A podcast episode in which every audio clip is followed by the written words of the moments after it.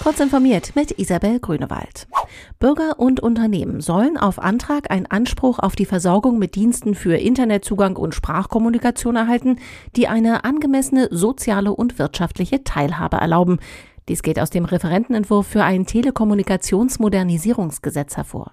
Die Bundesnetzagentur soll demnach feststellen, welche Anforderungen ein Internetzugangsdienst erfüllen muss. Auf Antrag eines Konkurrenten soll sie den Betreiber eines öffentlichen Mobilfunknetzes auch dazu verpflichten können, unter gewissen Umständen in einem räumlich eng umgrenzten Gebiet lokales Roaming zu ermöglichen. 2019 wurde in 25 deutschen Städten der Qualitätsgrenzwert von 40 Mikrogramm Stickstoffdioxid pro Kubikmeter Luft im Jahresmittel überschritten. Im Jahr davor waren es noch 57 Städte, teilte das Bundesumweltministerium mit.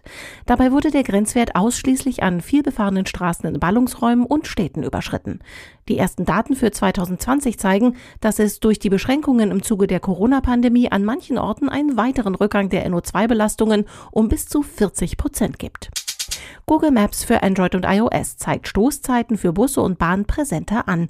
Damit soll es Menschen besonders in Zeiten von Covid-19 erleichtert werden, Menschenansammlungen zu vermeiden und den Mindestabstand zu wahren. Schon bei der Suche nach einer Haltestelle sagt Google künftig, wie viele Menschen aktuell und zu bestimmten Zeiten im Durchschnitt dort warten. Zudem sind nun auch Informationen zur Barrierefreiheit direkt in Google Maps zu finden. Seit der Wiedereröffnung der Gastronomie müssen Restaurants und andere Betriebe mit Publikumsverkehr in fast allen Bundesländern zur Erfüllung von Corona-Auflagen die Kontaktdaten ihrer Gäste erfassen.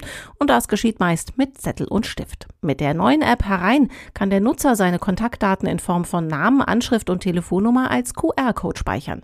Inhaber von Betrieben mit entsprechenden Auflagen können die QR-Codes der Kunden dann mit der App einscannen.